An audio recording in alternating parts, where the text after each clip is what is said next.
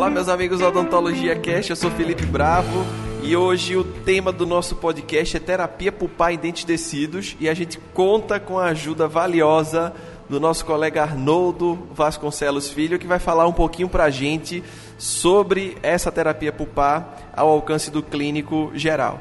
Arnoldo, antes da gente começar a falar é, dos protocolos de tratamento, conceitua para a gente primeiro as situações onde eu vou ter que realizar uma pulpotomia no dente descido e as situações que eu tenho que realizar uma pulpectomia no dente descido.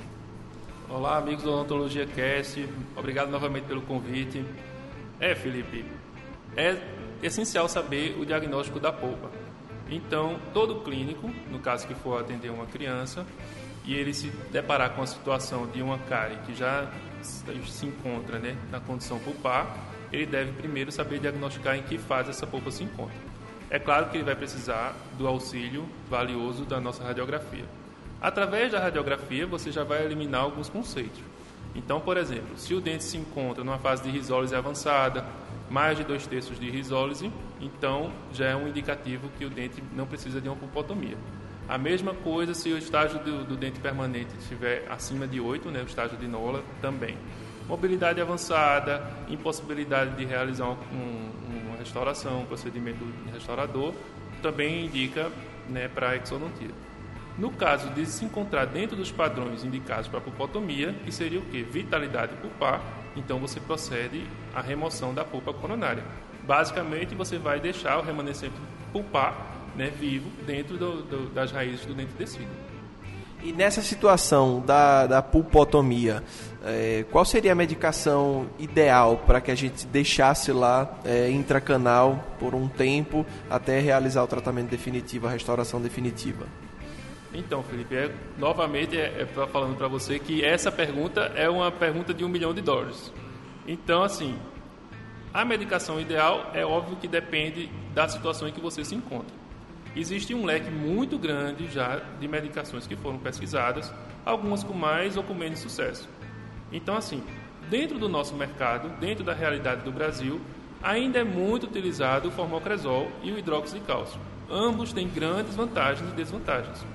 Obviamente que a vantagem maior do formocresol está no custo, porque é uma medicação que já está no mercado há muitos anos, foi desenvolvida no século passado, no começo do século passado, em 1904, e ainda hoje se encontra efetivo.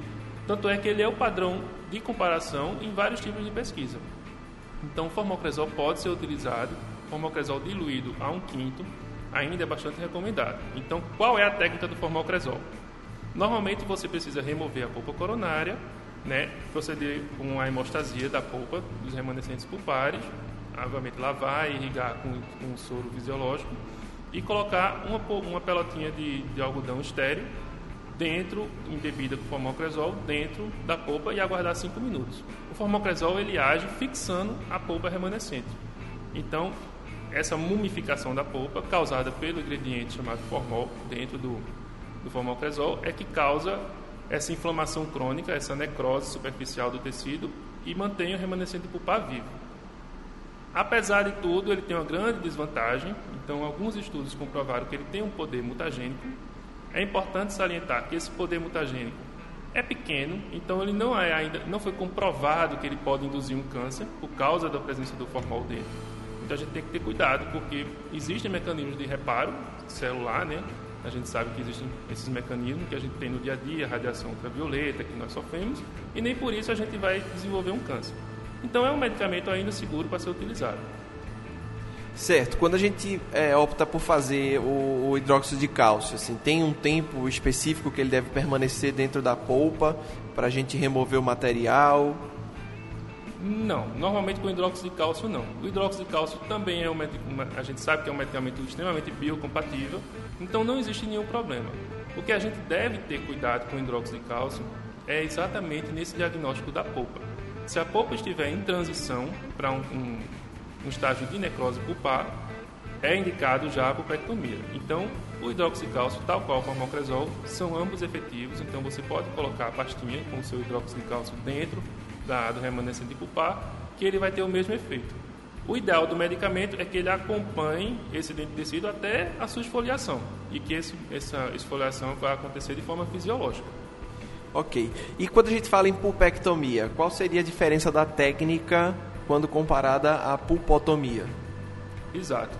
Então, muitos clínicos eles erram justamente nessa parte do diagnóstico. A gente sabe que a transição da polpa para o estágio de necrose é algo muito difícil de se conseguir, inclusive nos adultos.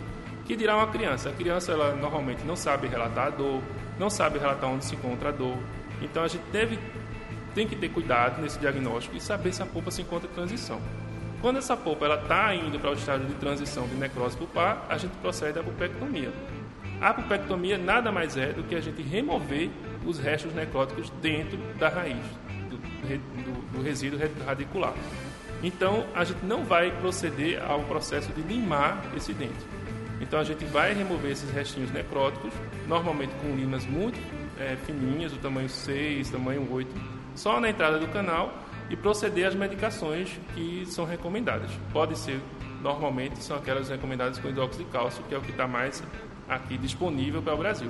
Existem outras medicações, pode ser feito com é, de Holland, pode ser feito com óxido de zinco genol, mas no Brasil a gente utiliza normalmente o hidróxido de cálcio ainda, tal qual no dente permanente. É, o que a gente vê muito no, na, na, prática clínica, no serviço público, é que o formocresol ele ainda é muito utilizado. A gente tem certo sucesso com a aplicação da medicação. E você fez, inclusive, uma pesquisa há um tempo atrás é, é, para tentar e prever se a utilização dessa medicação intracanal ela induziria algum polimorfismo genético. Né? Eu queria que você falasse um pouquinho sobre essa pesquisa. É, Felipe, é, no SUS, é, é importante isso que você falou, porque no SUS, normalmente quem atende as crianças são clínico geral. Então, o pânico do cirurgião dentista é muito maior quando, quando vê uma criança do que quando a criança vê o cirurgião dentista. E realmente, o formocresol tem um baixo custo. Para o SUS, a gente sabe que o SUS ele tem um custo alto de manutenção, então quanto mais pudesse usar um medicamento que seja efetivo e barato, melhor. Então, o que a gente pesquisou foi o seguinte: o formocresol ele tem um, um, um componente formaldeído dentro. Esse componente é reconhecidamente carcinogênico e pela própria Associação, Associação Americana. Então, realmente é um, é um, componente perigoso. Mas a gente deve saber que dentro do formaldesol, esse componente formaldeído é muito pouco, é muito baixo. Ele não pode causar, ele não induz, um, ainda comprovadamente cientificamente falando, uma possível eh, relação com o câncer. Então não quer dizer que você vai usar o formocresol e a criança vai ter câncer. O que acontece é que alguns medicamentos, alguns países já substituíram o formocresol, mas eles têm uma realidade diferente. Então, por exemplo, eles podem utilizar o MTA lá, que tem uma efetividade um pouco melhor do que o formocresol, mas para a gente no Brasil, principalmente para o custo do serviço público, é muito elevado. Então você pode utilizar o formocresol, que dentro dessa pesquisa que a gente fez, ele não apresentou ainda nenhum padrão de alteração significativa. Então as células, com o tempo, elas se recuperaram do dano possivelmente causado pelo formocresol. Muito legal é, a contribuição também para a ciência, né, com sua pesquisa. É, essas, essas ideias de medicações que são utilizadas em pulpotomia e pulpectomia sempre vão gerar dúvidas, é por isso que a gente diz que é a pergunta de um milhão. Né? É, mas é importante salientar é, que cada caso deve ser analisado pelo cirurgião dentista, ele tem autonomia para identificar o tipo de situação clínica que a criança se encontra ou que o elemento dentário se encontra para realizar o tratamento mais adequado. Né? Tudo isso que a gente está falando ou conversando aqui é, são assuntos científicos embasados aí em pesquisas, mas que é, o tratamento ele é exclusivamente responsabilidade do cirurgião dentista, individualizado para cada caso. Né?